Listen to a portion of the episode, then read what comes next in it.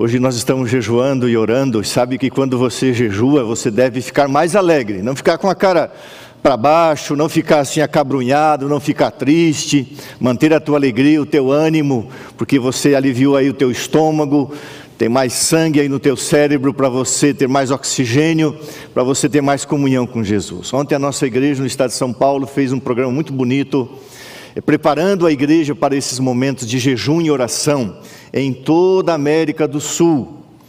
São mais de 2 milhões e 500 mil pessoas convocadas para oração. E nós estamos jejuando, orando por vários aspectos.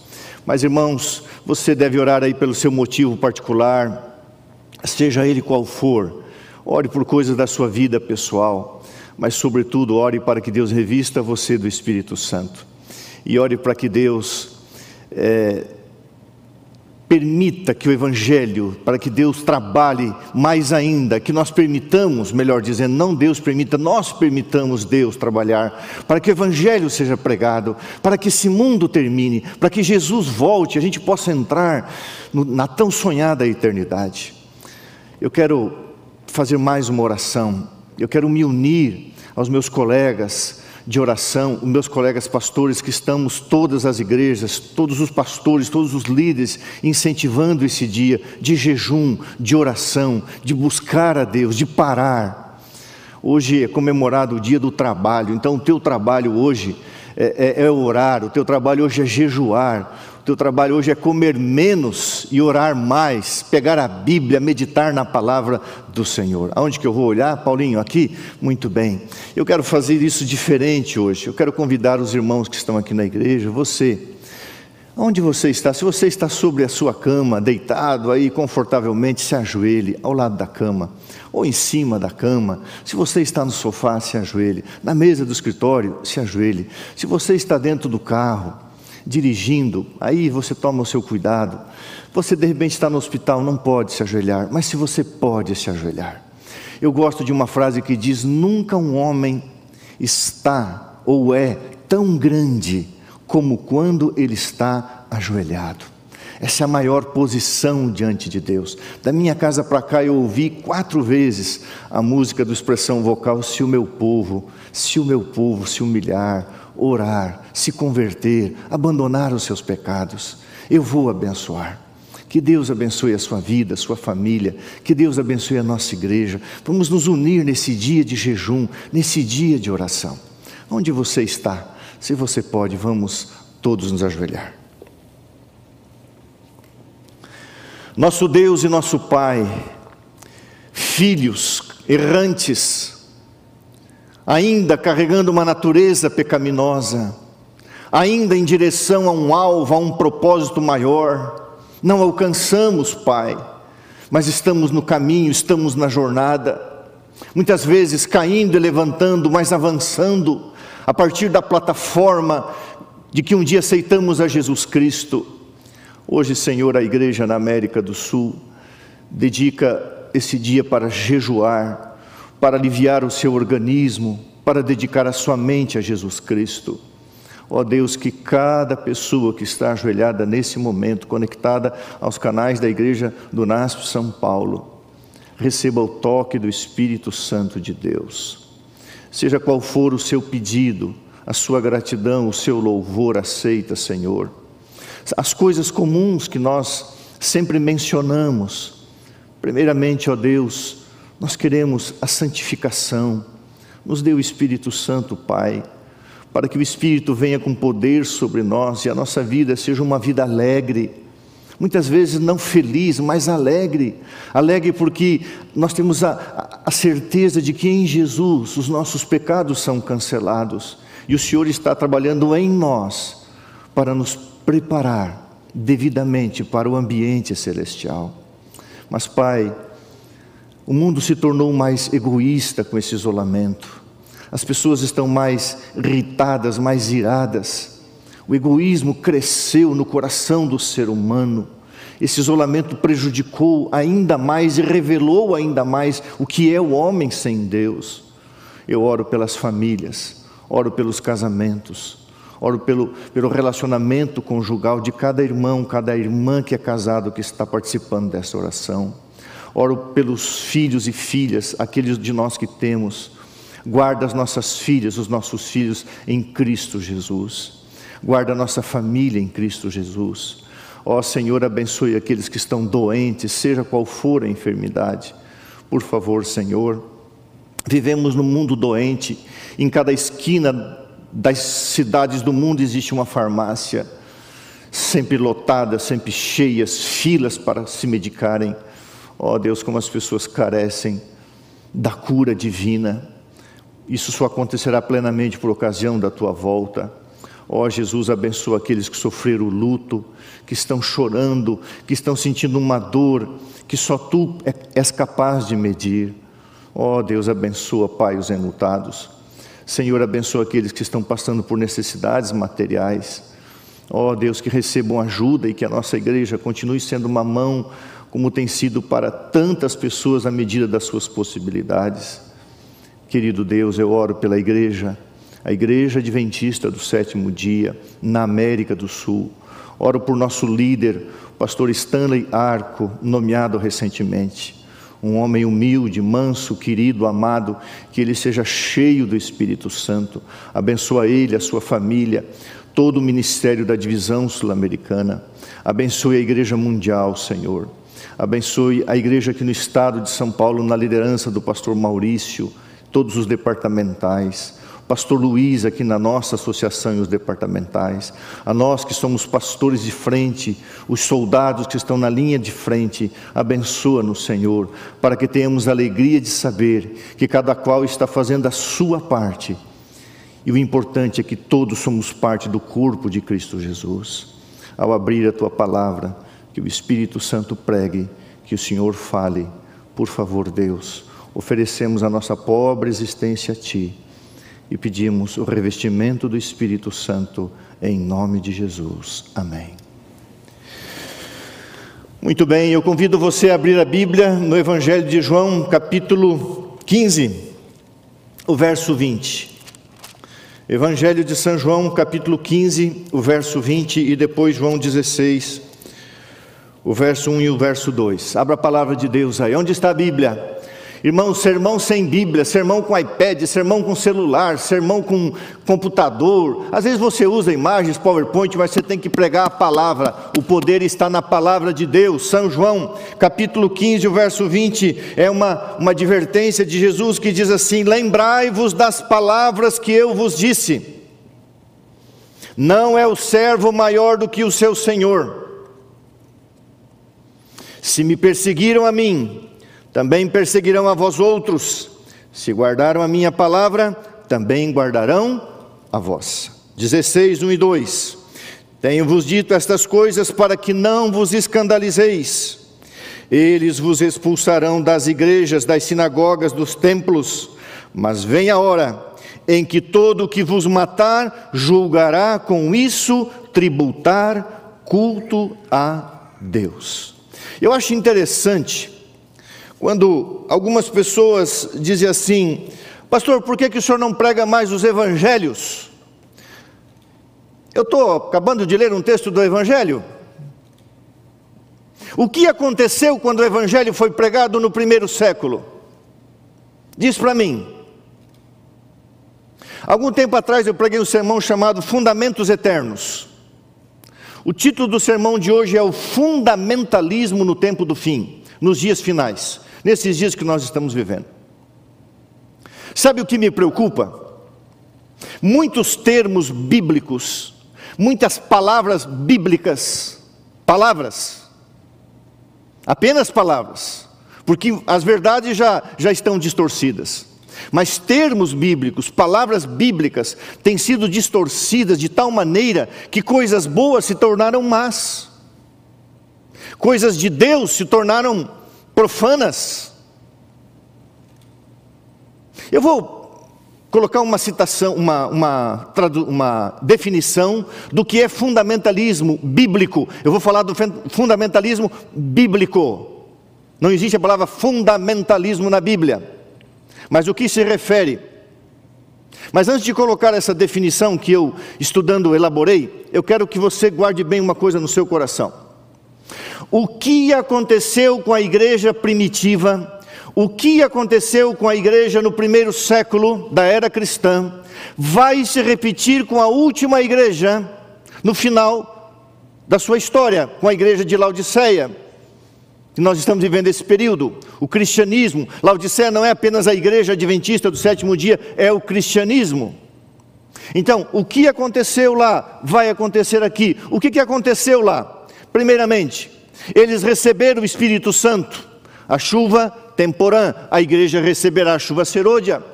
Eles pregaram o evangelho a todo mundo, houve um alto clamor, um clamor mundial. Isso vai acontecer também. O sistema religioso instituído, morto, se levantou para perseguir matar. Isso vai acontecer também. E Jesus disse: Vão perseguir vocês, como perseguiram a mim, vão perseguir vocês. Houve então uma sacudidura. Exemplo: Ananias e Safira abandonaram a fé, muitos vieram, muitos sacerdotes obedeceram à fé, vieram da Babilônia espiritual daquela época. Então, por que, que é importante esse tema que nós vamos estudar hoje? A sacudidura mas também houve um posicionamento firme ao lado da verdade absoluta, concreta e salvífica. Irmãos, quando você fala de verdade, você está falando de absolutismo. Verdade é verdade, nada mais que a verdade. Não existe meia verdade, não existe verdade é, é, que não seja absoluta, ou é ou não é. E muitos enfrentaram a verdade absoluta de uma forma convicta e eu temo, irmãos, que esteja faltando convicção do que realmente seja a verdade do que é o Evangelho.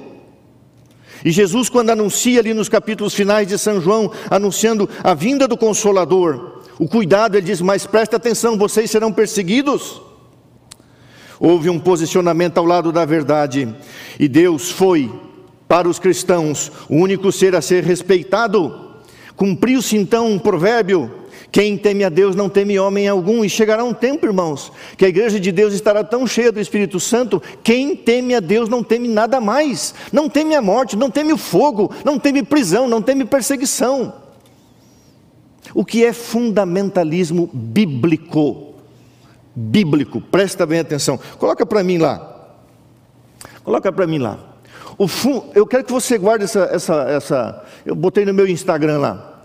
O fundamentalismo bíblico é a volta aos princípios fundamentais da fundação do cristianismo. Olha a repetição de três palavras.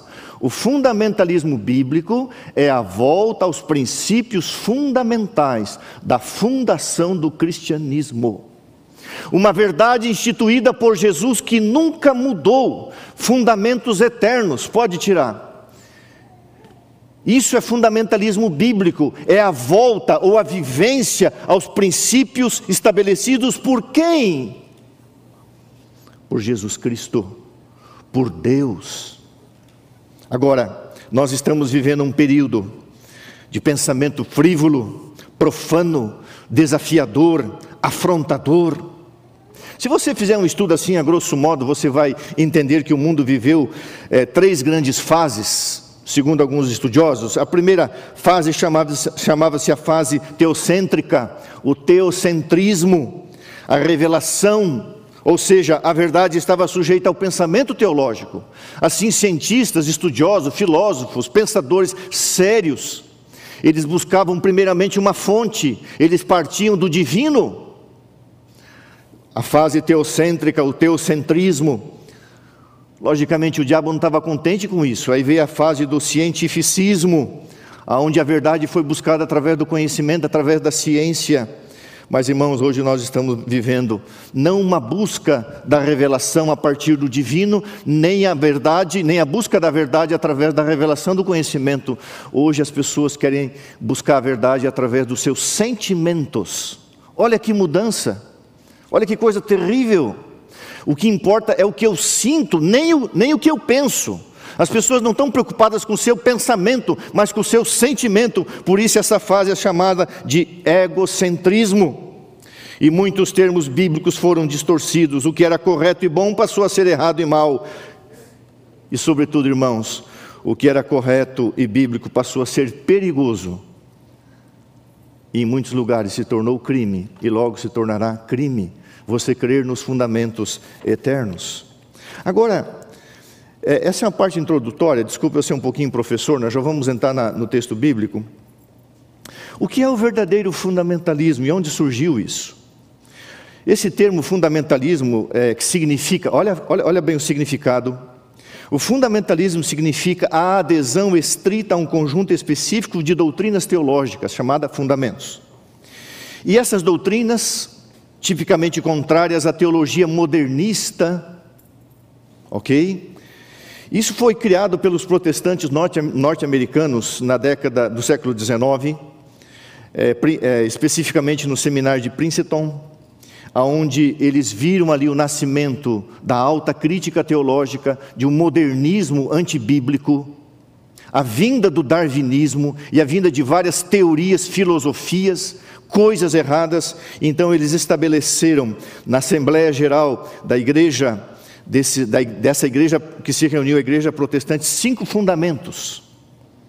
A Bíblia é inspirada pelo Espírito Santo. E aí colocaram uma frase que nós não cremos, inerrante. A Bíblia não é inerrante. Nós cremos que a Bíblia ela é, ela é infalível. Nós cremos na infalibilidade da Bíblia e não na inerrância da Bíblia. O que é inerrância? A Bíblia contém alguns, algumas falhas, alguns erros, algumas informações não doutrinárias, não teológicas, mas no lugar fala que é um endemoniado, no outro lugar fala dois, no lugar fala que eram tantos mil soldados, no outro lugar fala que eram, na mesma narrativa, houve algumas falhas. A Bíblia contém alguns erros de dados geográficos, algumas informações. Às vezes um, o autor diz assim, como disse o profeta Jeremias. Na verdade, quem escreveu foi Isaías, ele se equivocou. Então a Bíblia contém erros. Nós não somos inerrantes, não cremos na inerrância bíblica, mas nós cremos na infalibilidade bíblica.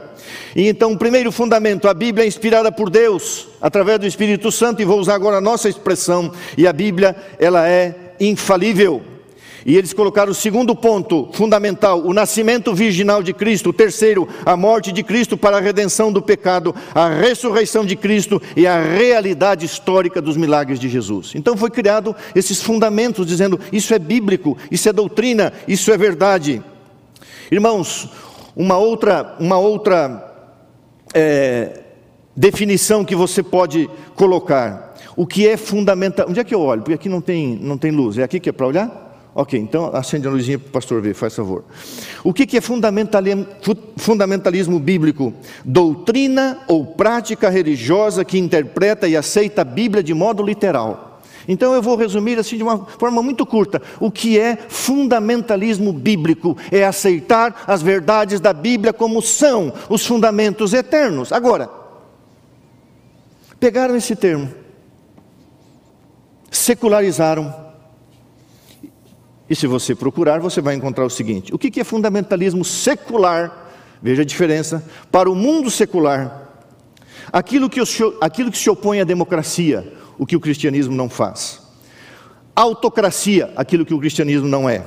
Ditatoriarismo, aquilo que o cristianismo. Ser, é, é, é, sermos ditatoriais, aquilo que o cristianismo não é. Absolutistas, se é verdade, somos despóticos, despotismo, o que o cristianismo não é, opressivos, o que o cristianismo não é, tiranos, o que o cristianismo não é, abusivos, o que o cristianismo não é. Então veja a confusão na vida da pessoa. Se a pessoa chega para você e pergunta assim: Pastor Gilson, você é um fundamentalismo? Eu tenho que perguntar: bíblico ou secular? Secular não, bíblico sim.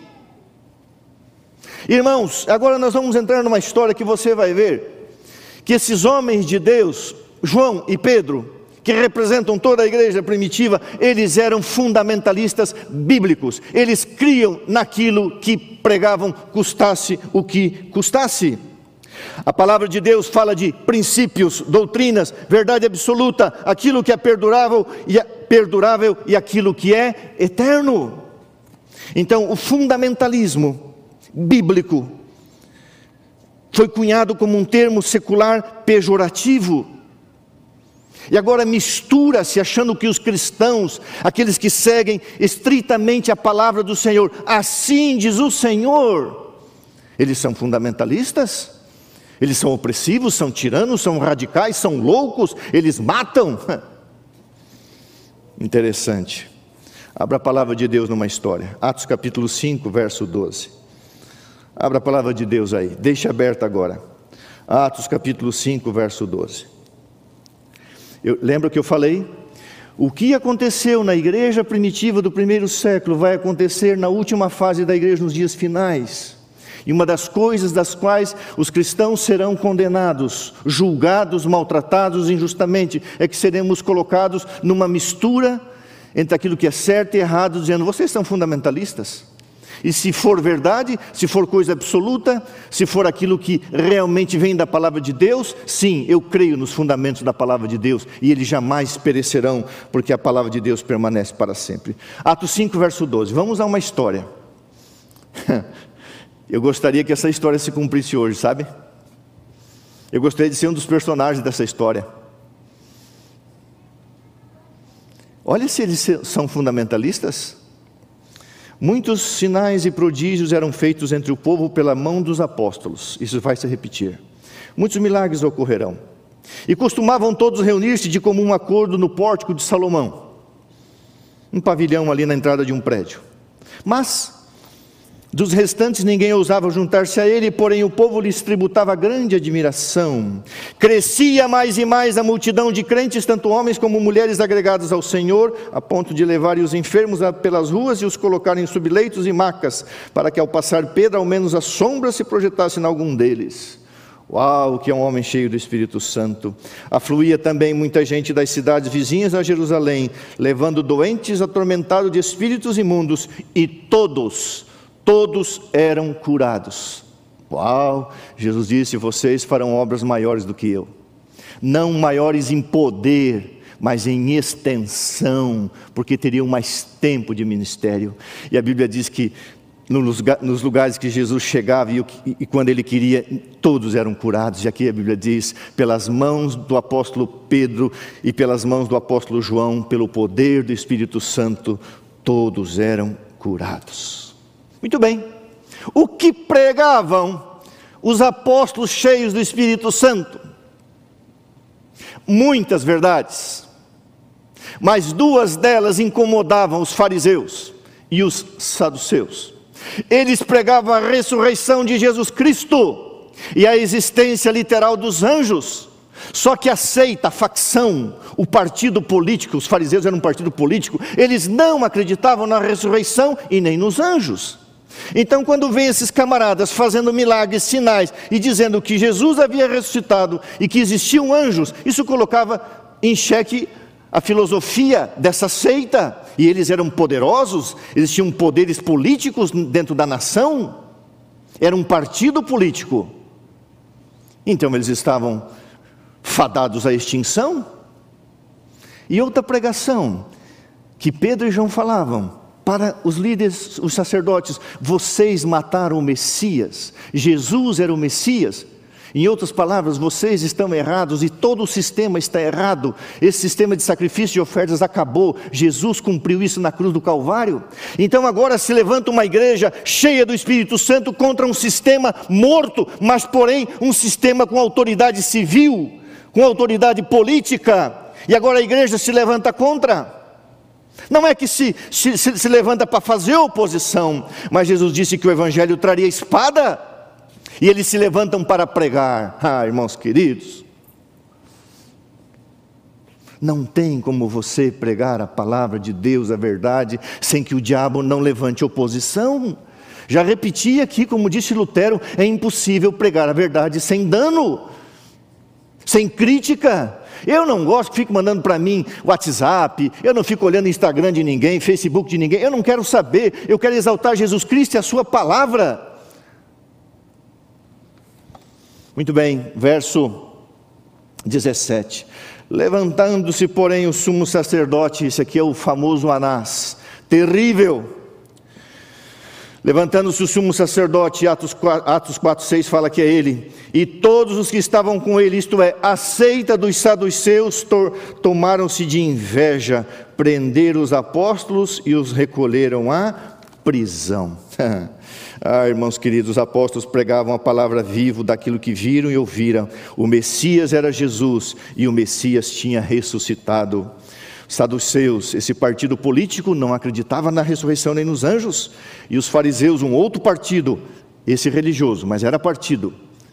Eram, eram políticos vestidos de religiosos, eram, eram religiosos políticos, eu vou falar um pouco disso.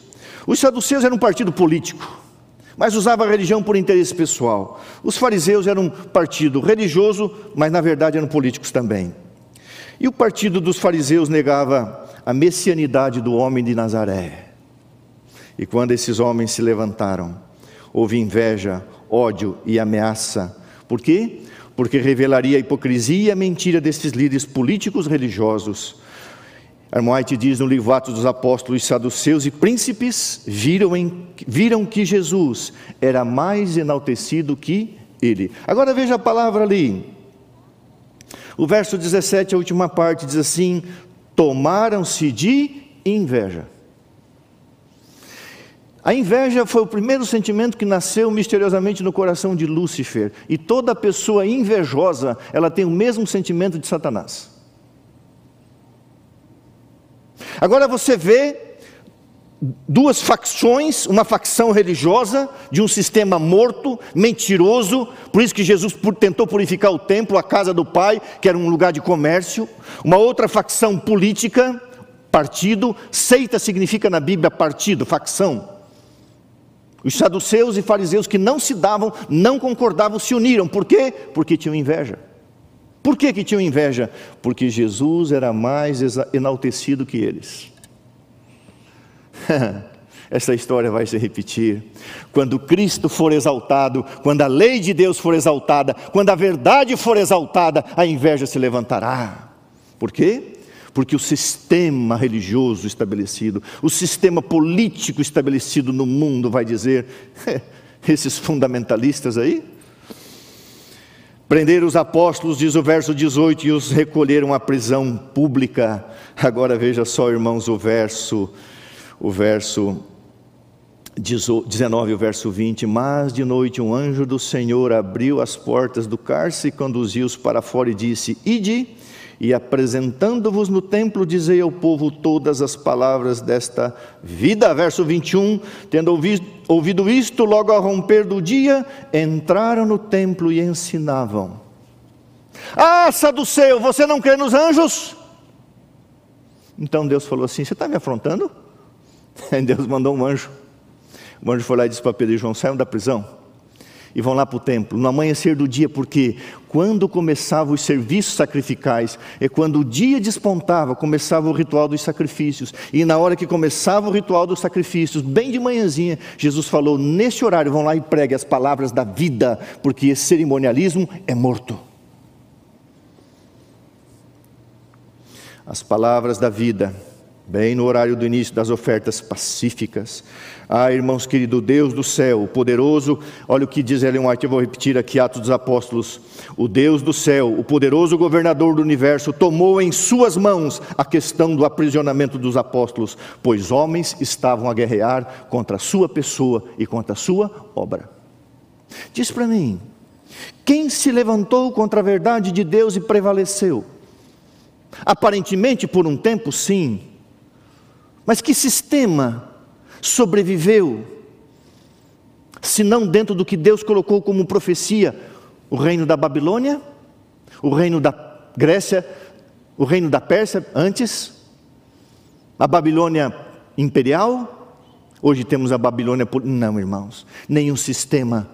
A obra de Deus está nas mãos de Deus, a igreja pertence a Ele, Ele criou a sua igreja. Vão lá e preguem se a ressurreição era verdade, a seita dos fariseus se extinguiria.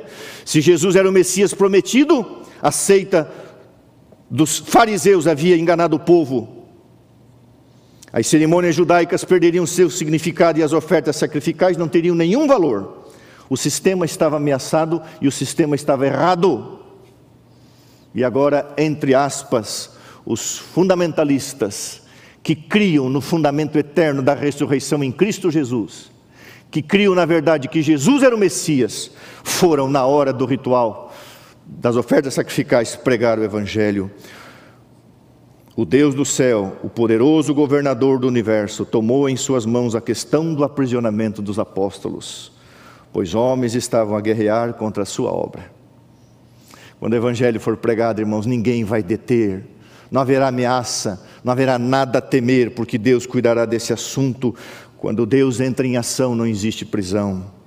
Eles não consultaram a carne, Deus mandou e eles obedeceram. Sabe, isso que me impressiona quando uh, Pedro e João, cheios do Espírito Santo, eles não foram consultar a liderança, não foram consultar a ABC do, do, do, do sistema. Deus mandou e eles obedeceram, é ordem de Deus. Se Deus falou, está falado. Pronto, é Deus quem está falando. Assim diz Deus: vão lá e preguem. Só que isso já era a segunda vez.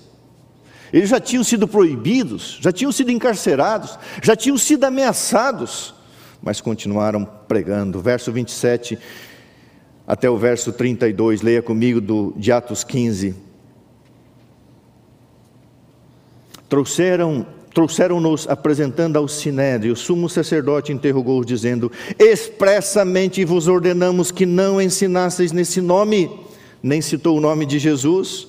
Contudo, encheste Jerusalém da vossa doutrina e quereis lançar sobre nós o sangue deste homem. De manhã se reuniu o Sinédrio. Tem um capítulo no livro Atos dos Apóstolos chamado Perante o Sinédrio. O que era o Sinédrio? Era o Senado, era um tribunal, e esse tribunal exercia várias funções: políticas, religiosas, civis, porque estava tudo misturado. Tomavam decisões religiosas no mesmo tribunal, decisões políticas e decisões é, civis, que envolvia vida, morte, crime. Era um tribunal. E ali haviam os, os senadores, e haviam os membros do Sinédrio, os anciãos, várias classes de pessoas, dependendo da situação, se reúne agora ali para, para um julgamento civil. Foram os guardas na prisão buscar os apóstolos. Chega a ser irônico. Os guardas voltaram e disseram assim: as portas estão fechadas, os guardas estão lá, mas os homens não estão lá, não. Não estão lá, não. Mas como não estão? Aonde que eles estão? Estão no templo. Fazendo o que? Pregando. O quê? Estão desde o amanhecer do dia pregando. Quem tirou eles da prisão? Imagine a reação dos saduceus quando souberam que foram os anjos. Mas como assim? E agora, agora o, o sumo sacerdote Anás diz assim no verso 28, expressamente, essa expressão, irmão, significa: vocês vão morrer. Nós vos ordenamos que não ensinasseis nesse nome, contudo enchestes Jerusalém da vossa doutrina. Um dia o mundo será cheio da doutrina da salvação pela graça da obediência pela fé e por amor, e a volta de Jesus visível, literal, pessoal. O mundo será cheio do conhecimento de Deus, da sua glória, diz Apocalipse 18. Irmãos, o que aconteceu com a igreja primitiva vai acontecer com a igreja de Jesus Cristo nos dias finais, e nós seremos acusados. Agora eu gosto do verso 29. O verso 29 diz assim: então Pedro e os demais apóstolos afirmaram: Antes importa obedecer a Deus do que os homens. Irmãos, diz para mim, eram fundamentalistas? Sim, biblicamente eram, mas importa obedecer a Deus do que os homens. O nosso fundamento não é humano. O nosso comandante não é humano, o nosso sistema não é o estabelecido, é o divino. Pedro foi um fundamentalista cristão, João foi, os apóstolos foram, Jesus foi. Jesus hoje, se vivesse, seria acusado de homofóbico, de fundamentalista, de condenar o pecado. Interessante, mas antes importa obedecer a Deus do que aos homens. O verso 30, o Deus de nossos pais ressuscitou a Jesus, a quem vós matastes. Ô oh, corajoso, hein, Pedro? Pendurando no madeiro. Deus, porém, com a sua mão direita, o exaltou a príncipe salvador, a fim de conceder a Israel o arrependimento dos pecados. Uau! Radical? Fundamentalista? Não. Intrépido, ousado. Irmãos, guarde uma frase. Muitas coisas que as pessoas chamam cautela, Deus chama covardia. Muitas coisas que, Deus, que, os homens chamam de, de, é, de ser uma pessoa circunspecta, cuidadosa, cautelosa, jeitosa, contextualizar as coisas, Deus chama covardia, falta de coragem, falta de intrepidez, falta de falar o que é verdade. Vá para a sala pastoral durante a semana, Vá ver ali homens envolvidos com pornografia, com prostituição, com adultério, com desejo de traição, desejo de abandonar a família. Vai ver filhos que, que não querem saber de nada. E você vai dizer que, como já falei aqui, que está tudo legal, que está tudo bem, que você tem que ser cauteloso, que você tem que ser jeitoso, que você tem que ser mais amoroso. Eu sou amoroso, sim. Quem me conhece, eu sou amoroso. Ah, o meu amor por você é dizer o seguinte: o mundo está piorando, mas o cristão tem que estar cada vez mais melhorando. Um mundo pior e um cristão melhor.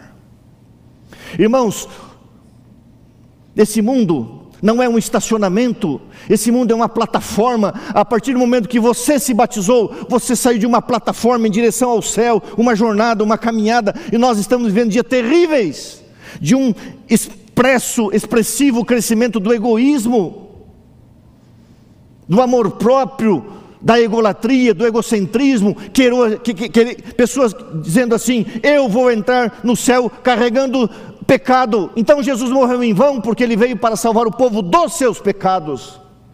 Então pregar isso é o que? Ah, o pastor não é cauteloso. Mas sabe o que me alegra? Para a honra e para a glória de Deus. Porque o importante não é o mensageiro, o importante é a mensagem. Eu não me iludo, irmãos. Eu não estou aqui com um propósito particular e pessoal. Eu estaria fazendo outra coisa na vida. Mas o que me alegra é toda semana receber, e eu peço desculpas. Eu não olho muito direct, nem o messenger, não dá tempo.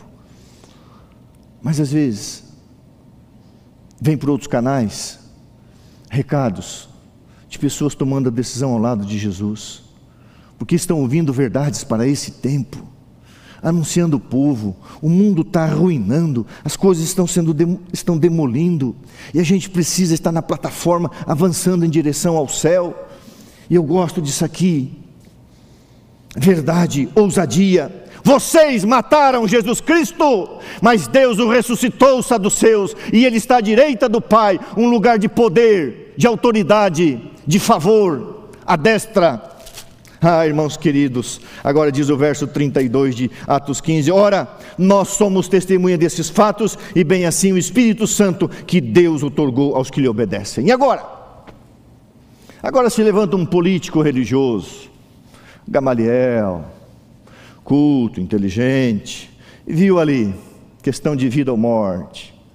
Saduceus e fariseus unidos contra fatos evidentes, milagres, a, a porta na Porta Formosa, prodígios, sinais, todos eram curados. Era inegável o fato de que esses homens tinham poder, que tinham estado com Jesus. Aí surge o político religioso, o intelectual, o filósofo, o progressista.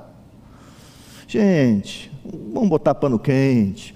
Olha, no passado teve um tal de Teodoros, apelidado de Teudas. Ele levou um povo aí, fez uma revolução contra Roma, deu em nada lá na Galileia, se juntou lá junto com um outro galileu, que agora até o nome, até o nome dele eu esqueci aqui.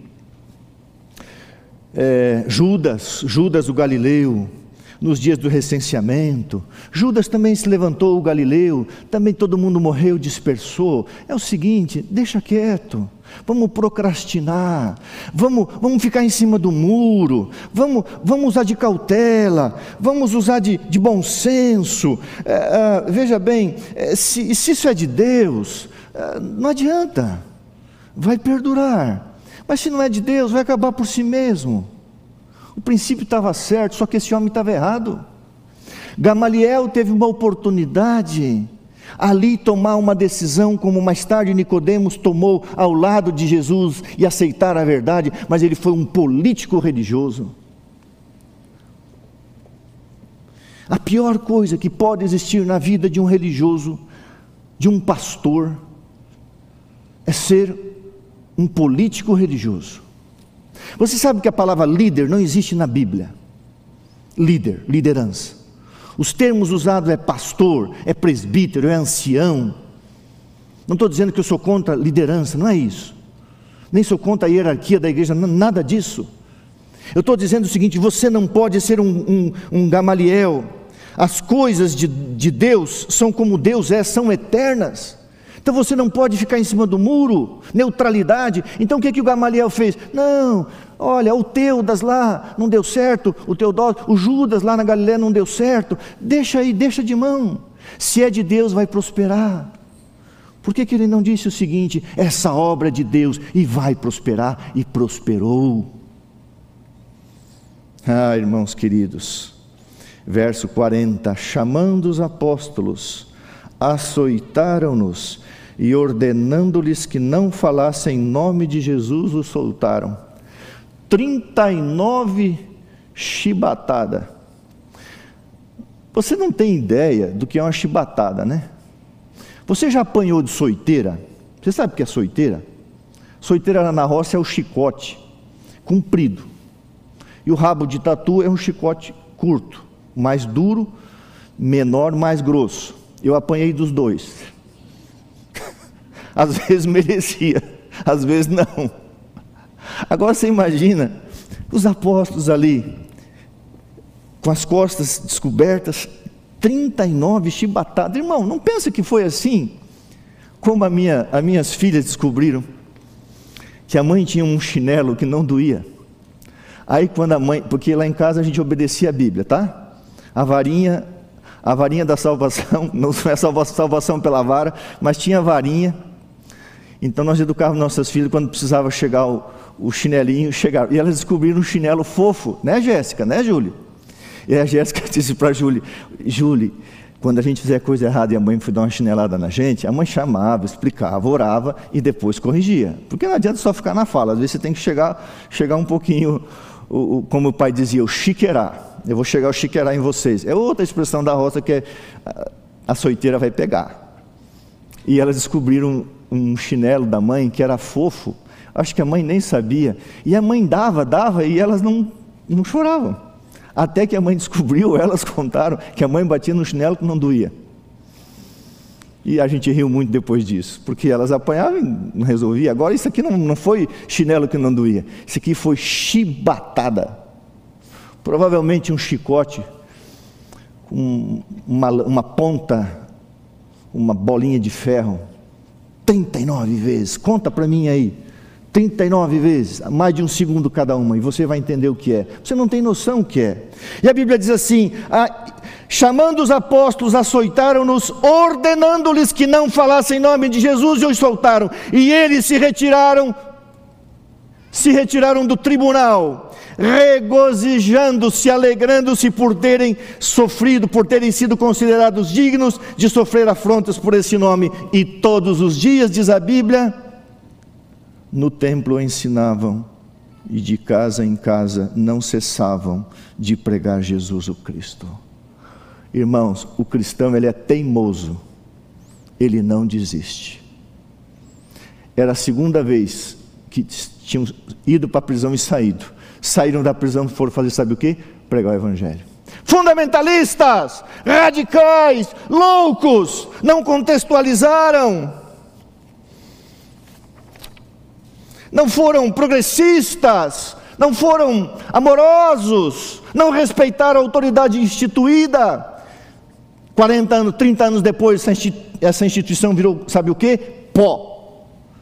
O sangue corria nas escadarias. Lê lá predito o destino do mundo, é isso que vai acontecer. A igreja vai ser cheia do Espírito Santo, vai pregar, vai ser perseguida, os anjos vão livrar. E esse mundo vai ser destruído como Jerusalém foi, e o povo de Deus será salvo. A história se repetirá. E se você crê numa verdade absoluta, você crê numa verdade. Verdade é apenas a verdade e nada mais do que a verdade. Irmãos, a paz com Deus gera a ira dos homens, e a paz com os homens, em detrimento da verdade, gera o desagrado de Deus. Jesus disse: A minha paz vos dou, não como o mundo a dá. Não se turbe o vosso coração, não tenho medo. Deus não se compraz com uma paz falsa, uma falsa tolerância, uma falsa condescendência com o que é errado. A paz de Deus é uma paz interna, irmãos, e não externa. Jesus nunca teve paz interna, é, externa, desculpa. Jesus tinha uma paz interna. Olha como é que foi a vida de Jesus. Olha as tribulações ao seu redor, mas tinha uma paz interna. Olha a vida de Paulo, Pedro, João. Olha como foi a vida dos apóstolos. Estude como a tradição escreve a morte de cada um deles. Eram todos fundamentalistas cristãos, ou seja, criam nos fundamentos eternos da palavra de Deus. Jesus era um fundamentalista. A história da verdade tem sido, olha o que diz Ellen White, a história da verdade tem sido sempre o relato da luta entre o certo e o errado. A proclamação da verdade tem sido sempre levada avante neste mundo em face de oposição, perigo, perdas e sofrimento. Atos dos Apóstolos 85, vou repetir. A proclamação da verdade sempre tem sido levada adiante neste mundo em face de oposição, perigos, perdas e sofrimento. Graças a Deus, a gente não está nesse período ainda. A gente pode pregar o Evangelho de Jesus Cristo com plena liberdade. Mas a história vai se repetir. Lições espirituais para a gente encerrar. O grande conflito é entre a verdade viva e a tradição morta. Sempre que houve, guarda essa frase de um mártir chamado Latimer. Sempre que houve perseguição, a verdade estava ao lado dos perseguidos. Uau! Mártir. Sempre que houve perseguição, a verdade estava ao lado dos perseguidos. Olhe para a Bíblia. Nunca houve uma perseguição verdadeira, biblicamente falando, contra o povo de Deus que a verdade não estivesse com os perseguidos. Desde o Egito, desde a Babilônia. E vai acontecer. Quando a perseguição se levantar outra vez, a verdade sempre estará do lado dos perseguidos. Ah, irmãs, irmãos, a inveja é ocultada sob o manto defe da defesa da fé. Por trás da fé, da religião, do bem-estar comum, se esconde muita inveja, muito desejo de poder e autoridade. Você seguirá uma autoridade estabelecida ou um poder espiritual instituído por Deus? Mais importa obedecer a Deus do que aos homens? Eu gosto dessa frase, eu não sei quem escreveu. Obedeça a Deus e confie que Ele cuidará das consequências. Obedeça a Deus e confie que Ele cuidará das consequências seja para a vida, seja para a morte, porque não é morte eterna, podem matar o corpo. Os três hebreus, Ananias, Misael e Azarias, fundamentalistas cristãos. Não, não vamos dar um jeitinho, ficar meio de joelho, ajoelha com uma perna só. Não, não, não. Fica sabendo, ô Nabucodonosor, o seguinte. Fica sabendo o seguinte. Nós adoramos Deus e a gente não vai se ajoelhar. Daniel, vai para a cova dos leões. Fica sabendo uma coisa: se Deus quiser, se não. Eram fundamentalistas? Eram radicais? Não, eram obedientes. Obedeça a Deus e confie que Ele cuidará das consequências, mesmo que seja a morte, para esta vida Irmãos, outra, outra lição: Deus quer embaixadores, mensageiros, emissários, arautos e não diplomatas espirituais, pastores e líderes leais à palavra de Deus e não políticos espirituais. Deus quer embaixadores, arautos, emissários, testemunhas e não diplomatas. Eu não estou aqui para fazer diplomacia espiritual. Ter um bom relacionamento é uma coisa, mas falar a verdade é outra. Deus não quer diplomatas espirituais, Deus quer embaixadores, que significa arauto, mensageiro, investido de uma autoridade. A vida cristã não é um estacionamento, irmãos, é uma plataforma de lançamento. Você nasce do Espírito para crescer na graça e na santificação. Agora, eu achei linda essa frase aqui. Os eventos da vida de Jesus Cristo desde seu nascimento, sua vida exemplar, sua morte expiatória, sua ressurreição, sua ascensão nunca aconteceram antes e jamais se repetirão. Deus entrou na história, interrompeu a história, visitou a terra e tudo foi diferente. Ninguém viveu a vida que Jesus viveu, ninguém nasceu como ele nasceu, ninguém morreu como ele morreu, ninguém ressuscitou como ele ressuscitou. Por si mesmo, eu sou a ressurreição e a vida. O Pai o chamou, mas a vida estava dentro dele, a divindade estava ali, a divindade não morreu, e a divindade ressuscita a humanidade em Cristo. Isso é único, isso é exclusivo. Então não venha com, com, com meias verdades ou dizendo que as coisas não são bem assim. Vou repetir. Os eventos da vida de Jesus Cristo, desde seu nascimento, sua vida exemplar, sua morte expiatória, sua ressurreição, sua ascensão, nunca aconteceram antes e jamais se repetirão. Deus entrou na história, interrompeu a história e visitou a terra e voltará em glória e majestade. Outro ensinamento, eu estou encerrando: a verdade constitui um homem corajoso a verdade constitui um homem corajoso e a culpa transforma um homem num covarde, escrito por Dardel Defoe, um escritor. Amei essa frase. A verdade transforma, constitui, forma. A verdade constitui um homem corajoso e a culpa transforma o homem num covarde. O que alguns chamam de cautela, Deus chama de covardia, já falei. Em termos de verdades absolutas, a oposição humana representa a aprovação divina. Os verdadeiros cristãos nunca desistem. Irmãos, Jesus não entregou a tarefa de pregar a uma agência de publicidade, nem a um esquema mercadológico de massa. Jesus comissionou sua igreja. Ou você vive pela missão, ou, ou, ou você vive pela missão, ou você vive em omissão. Se você é um cristão genuíno, você cumpre a tua missão do teu jeito, o teu talento, é através de você. Eu estou saindo daqui daqui a pouco para fazer uma visita, eu estou levando livros para essa família. Eu não vou lá fazer uma visita social, eu vou com um propósito espiritual, eu tenho que pregar, eu tenho que dizer o que está acontecendo para essa família e o que aconteceu no caso dele. Oportunidade que Deus está dando depois desse milagre que aconteceu na vida dele e a decisão que ele precisa tomar. Vou fazer um apelo. Ou você vive pela missão, comissão, pela missão ou pela omissão. E finalmente, os cristãos são chamados para realizar uma obra que é a mais difícil de todas as tarefas, como Jesus e os apóstolos: lutar sem ódio resistir sem amargura e no final triunfar sem espírito vingativo. Frase de William Temple. Os cristãos são chamados para realizar a mais difícil de todas as tarefas: lutar sem ódio, resistir sem amargura, triunfar sem espírito vingativo. Radicalismo, fundamentalismo, eu já contei essa história aqui, mas eu vou mostrar algumas imagens para você. Do que aconteceu comigo e um outro soldado no ano de 1985. Como eu sou um cara criado no sistema bruto, na fazenda, na roça, meu sonho era ser militar.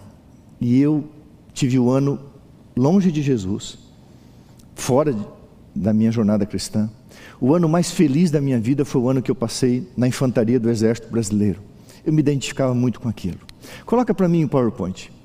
Eu quero contar para você a história de um jovem radical, um fundamentalista. Esse, literalmente, é o 63º Batalhão de Infantaria, na rua, acho que é Fulvio Aduce, em Florianópolis. Eu estava indo, aonde está aquele ônibus azul ali, se é que você consegue ver. Eu estava indo não, aquele ali já é dentro da caserna. Não, não é fora. Eu estava indo na padaria. Eu morava ali perto.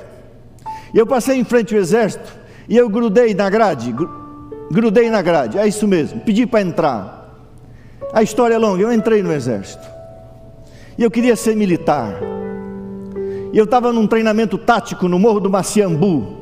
Olha, a minha esposa colocou ali, ó, isso é uma delícia. Esse camarada magrelo ali, com um fuzil que ainda não podia colocar a baioneta na ponta, a gente estava aprendendo a tirar. É o fuzil automático leve, pesa só 4,8 kg. E ali está o Fidelis, ali está é, outros colegas, ali estava Amaral, e ali, de boné ao lado do Fidelis, agachado, está um soldado chamado Vilmar Ari Anacleto. E esse magrão bonitão aí, com 69 quilos, era eu. Campeão em corrida no exército em salto e altura. Era uma delícia. Olha aí. Por isso que a Miriam se apaixonou. Soldado 049. Eu era, eu era muito rápido, eu era muito ágil. Eu voava, eu corria 15 quilômetros toda semana e 8 quilômetros todo dia. E eu amava carregar esse negócio aqui, ó. Fuzil automático leve. E eu aprendi a manusear, tirar, colocar, limpar e atirar. E se eu acertasse uma pessoa a 700 metros, a pessoa morreria. Nunca fiz isso, irmão, por favor. Era só treinamento. Atirava com, com primeiro com, com, com projétil que era, esqueci o nome, depois com bala de verdade. Primeiro era só um ensaio. E ali estava outro soldado, 507, Vilmar Ariana Cleto. Fiel adventista do sétimo dia. Vilmar, eu espero que você esteja vendo isso aí, Vilmar. Aí, eu entro no exército voluntariamente, 1985. Eu estou falando, período pós, período militar, que terminou em 83 com as diretas já. Dois anos depois havia uma influência muito forte. Mas eu queria, então, e eu fui voluntariamente, porque eu não precisava servir. Eu era da roça e era dispensado dos agricultores. E o Vilmar era obrigado a ir porque morava na, na capital. Era um manezinho. E eu estou lá tirando o, o, o, cantil, o cinto, tirando o meu uniforme a, a, de gala, toda a minha mochila, cabeça raspada, peguei o meu beliche e estou ali tirando as coisas para servir o exército, passa um, um ser vivente, oh que esperança vibra em nosso ser. E eu fora da igreja, afastado, falei: tem um ser vivente aqui que é adventista. A história é longa, logo ele descobriu que eu era adventista do sétimo dia. Era nada, eu era um apostatado, não tinha convicção, não tinha fundamento, não tinha conhecido Jesus. E o Vilmar era fiel a Deus, muito fiel. E então, nós fomos para um treinamento de infantaria no morro. E o Vilmar chegou para mim e disse assim: Gilson, como é que nós vamos fazer com o sábado? Eu falei: Sábado? Que sábado? É, nosso treinamento era companhia de apoio, quarta, quinta, sexta e sábado até meio-dia. As outras companhias foram de domingo até quarta. Como é que você vai fazer com o sábado? Eu falei: Mas que sábado? Você não é adventista? Ele falou: Sou, mas o que, que tem a ver com o sábado? E ele já vinha pegando no meu pé, já vinha me importunando algumas semanas. E eu fumava escondido, bebia escondido, falava palavrão escondido para não escandalizar o santo ali. Eu estava na fila de travessia de abismos, salto duplo, é, é, uma travessia sobre abismos, falsa baiana, é, salto numa corda, você ia lá em cima, se jogava num, dentro de um buraco d'água, um negócio enorme. Era muito gostoso, eu tinha me criado nisso. Eu estou na fila ali para fazer a travessia desse, desse, abismo em cima de cordas e um monte de coisa arada lá. Esse rapaz chega no mão falou assim: Gilson, pôr do sol. Eu falei: bonito. Ele falou: sábado. Daí eu chamei ele, com as minhas palavras, na, na época eu usava, hoje não posso falar. Mas uma das coisas que eu posso falar, a gente chamava as pessoas de bicho. Hoje chama de cara, né? A minha geração de 80 sabe o que é isso. Eu falei assim, bicho, significa cara, tá? Bicho, olha para aquelas montanhas lá. A 150 quilômetros eu nasci no meio do mato. Eu tenho um pai que tem oito filhos. Ele tem uma fazenda, mas não cabe todo mundo lá. Eu quero ser alguém na vida. Faz semanas que você está no meu pé, você não percebeu que eu não tenho lição, que eu não tenho meditação, que eu não leio a Bíblia, que eu não faço oração. Você nunca percebeu nada em mim. É, mas você se diz adventista, que é adventista, rapaz? Deixa de ser radical, deixa de ser fundamentalista. Não usei essa expressão. Você é louco? Eu estou no exército brasileiro, eu estou na infantaria, é linha de frente. Não é engenharia, não é cavalaria, não é, não é motorizada, é infantaria, é fronte, amigo. Isso aqui não é brincadeira, rapaz. Eu quero ser. Um, hoje eu seria um major jubilado, reformado. Aí ele falou assim: Você não acredita mais no sábado? Não acredita mais na lei de Deus? E ele pregou o evangelho para mim. E o Espírito Santo me tocou como nunca, primeira vez. E nós fugimos escondidos dali, fomos para uma barraca. A história é longa. Os nossos fuzis foram recolhidos. Já estávamos usando a baioneta, que é a faca que vai na ponta. Recolheram nossos fuzis e nós fomos para o julgamento. Aí você entende o que é um jovem que tem a verdade e outro que diz que tem. Soldado 049, um tribunal ali, os capitães das companhias, sargento, numa máquina de escrever, cabo, soldado, testemunhas, era um tribunal, porque um ato de insubordinação. Aí, naquele tempo, um ato de insubordinação. Ler, é, é, perguntaram para mim, soldado 049, você vai ou não vai prestar serviço militar nas horas do sábado? Eu falei, não. Soldado 507, ele falou, mais importa obedecer a Deus do que os homens. Ele falou, não mandei você res responder verso bíblico. Aí lê o termo de insubordinação. O soldado que descumprir as ordens, pá, pá, pá, pá, pá, vai ficar de seis meses a dois anos em reclusão. Reclusão significa cadeia. Eu vou para cadeia? Eu vou para cadeia? Nunca poderá ser um servidor público, federal, estadual, municipal, porque não serviu o país.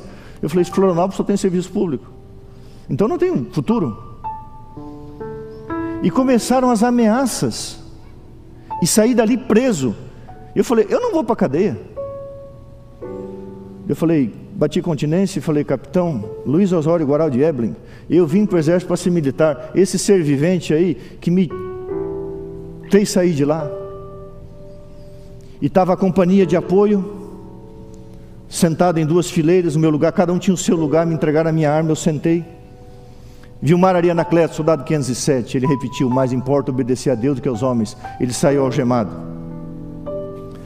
O Vilmar ficou 25 dias na cadeia. Eu fui impedido de seguir minha carreira por, por esse ato mas por chamado de Deus, outras coisas. 25 dias preso. Ele pregou o evangelho para o capitão Eblin, que se batizou. Eu saí dali, Deus me converteu a outra história. Só quero focar nisso. No dia 27 de outubro de 1987, nós estávamos na igreja de São José, na igreja de Campinas, na cidade de São José, ao lado de Florianópolis, na plataforma o Vilmar, o capitão Eblin, capitão da companhia de apoio, 130 soldados. O exército tinha mais de 400 soldados, um batalhão. Eram quatro companhias. E eu. O capitão Eblin pregou um sermão sobre Estevão, que era Vilmar, que tinha sido fiel às suas convicções. O Vilmar, não, eu preguei um sermão sobre Estevão, que era o Vilmar. O Vilmar pregou um sermão sobre Saulo, que era o capitão, que havia se convertido e se tornou Paulo. E o capitão Eblin pregou um sermão sobre Pedro, que era eu, que havia negado Jesus, mas tinha me convertido. Amém, Senhor?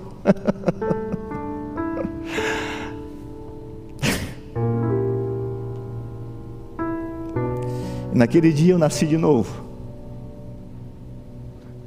tomei uma decisão que eu seria um pastor, um soldado de Jesus. Nunca, nunca, never, nunca, nunca eu me arrependi. Ali tinha um, um soldado radical, firme, Bíblia, Espírito Profecia, meditação, lição, sábado. E aí correu no batalhão. No batalhão corria a seguinte história: dois soldados. Um covarde, frouxo, falso, sem convicção, um bagre. As pessoas falavam isso de mim mas que eu também era um cara inteligente, cauteloso. Eu era um cara sábio, saí bem. Mas eles falavam de um louco, de um radical, de um tolo, de um insensato. Olha, ir para a prisão por causa do sábado. Vilmar foi para a prisão.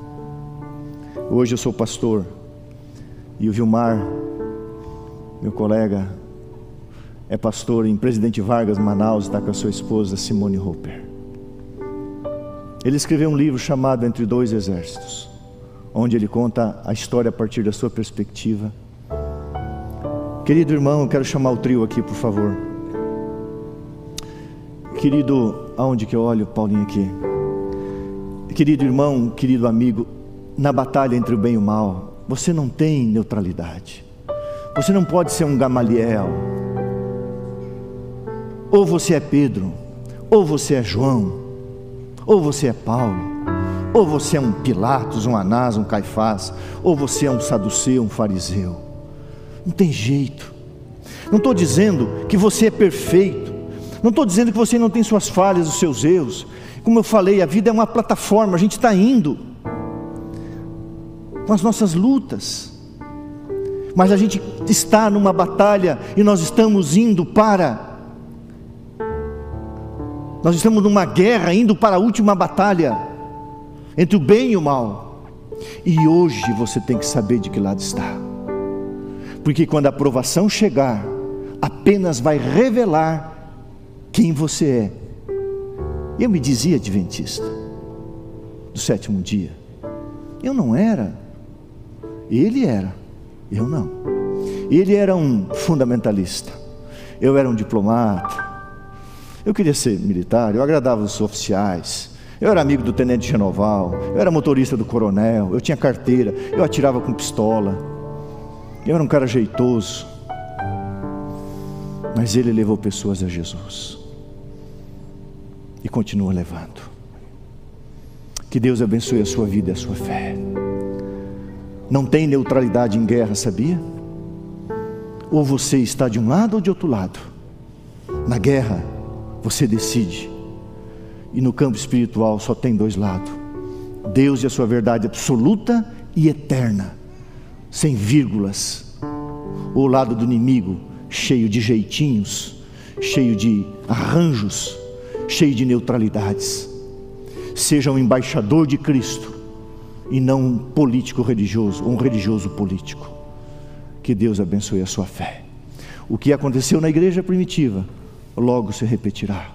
E muitos farão, em nome de Deus, dizendo que estão cultuando, adorando e obedecendo a Deus, porque a velha guerra santa vai acontecer outra vez. Mas nós vamos perseverar porque os cristãos não desistem. E um dia estaremos como Pedro, com Pedro, com Paulo e com João, ao lado de Jesus. Que Deus abençoe você.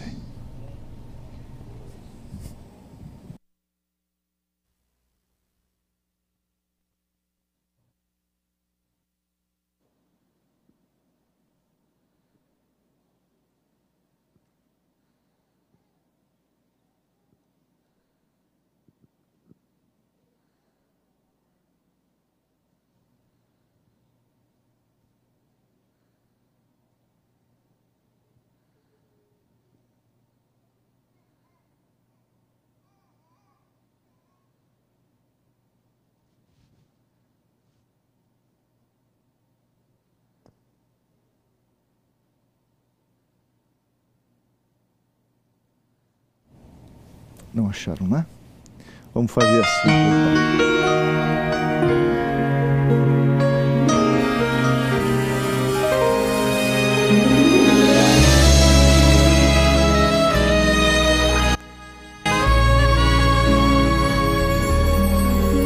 Se o meu coração aflito estiver fazendo com que eu perca a fé, se é difícil eu crer em seu poder vou acreditar, mesmo sem ver.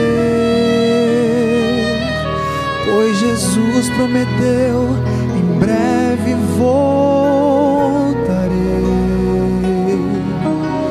Aos que forem fiéis, comigo levarei. Eu sei que esse dia já veio. Cristo voltará, Sua promessa cumprirá. Quando o céu se abrir e sua luz brilhar, já ouço os passos de um Deus que perto está, Salvador.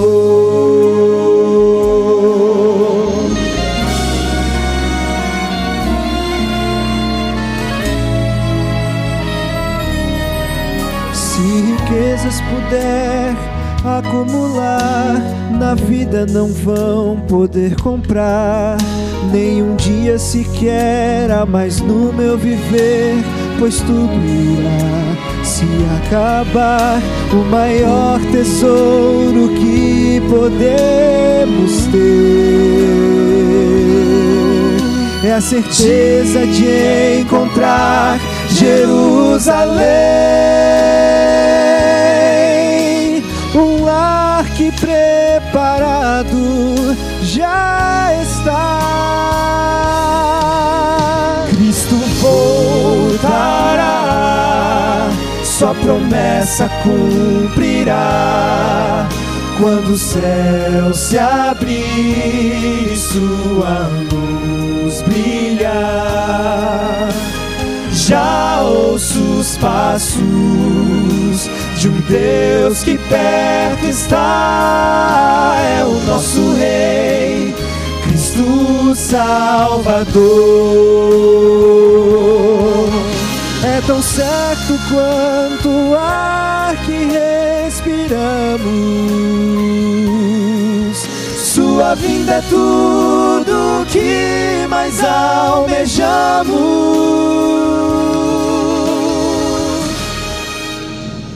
Cristo voltará,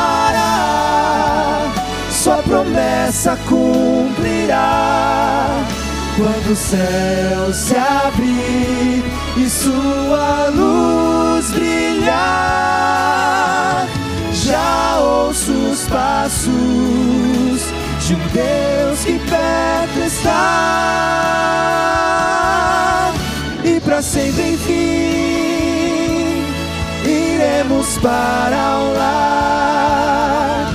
E para sempre enfim para o lar a trombeta soará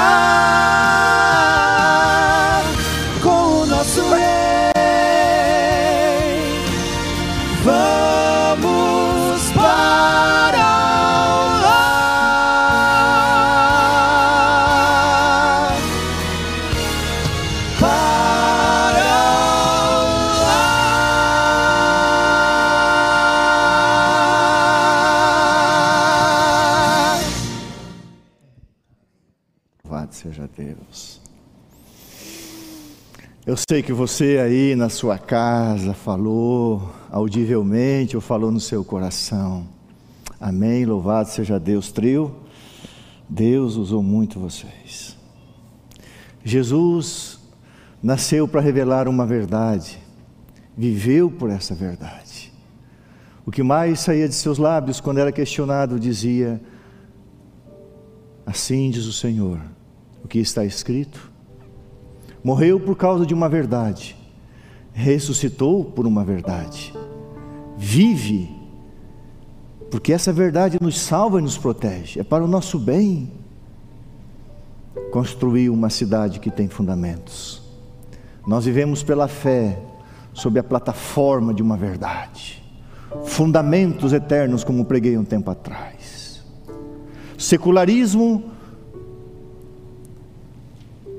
secularismo e, e, fundamentalismo secular, melhor dizendo, fundamentalismo secular é uma coisa, fundamentalismo bíblico é outra coisa. É crer na litera, literalidade da palavra de Deus, na infalibilidade da palavra de Deus. Tudo vai passar, e está passando, tudo está se cumprindo, mas a palavra de Deus permanece para sempre. Dedique o resto desse dia ao jejum, à oração, à missão, à comissão, não à omissão. É tão gostoso. Para mim, é, o sábado é o meu dia de trabalhar mais. Para mim é o dia mais alegre. É o dia da produção, o dia do sacerdote. Que você seja um embaixador de Jesus Cristo uma embaixatriz de Jesus Cristo, uma embaixadora de Jesus Cristo. Vamos orar. Senhor, louvado seja o teu nome, porque os primeiros cristãos, os cristãos do primeiro século, não eram inseguros, temerosos e incertos. Depois que foram batizados com o Espírito Santo, o mundo conheceu quem era Cristo, encheram Jerusalém da doutrina, encheram o mundo habitado daquela época, o mundo foi transtornado, pagaram com o preço da vida. A vida curta, humana, mas estão guardados em Cristo Jesus. E que glória, que peso de glória terá para João, o apóstolo, que peso de glória terá para Pedro, que peso de glória terá para Paulo, que peso de glória terá para Maria Madalena, será para Maria Madalena.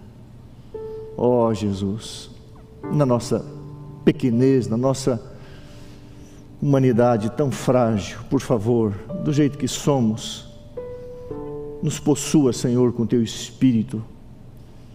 Lava e limpa o nosso coração de qualquer coisa que nos afasta de ti e que hoje estejamos mais ainda em sintonia com Deus.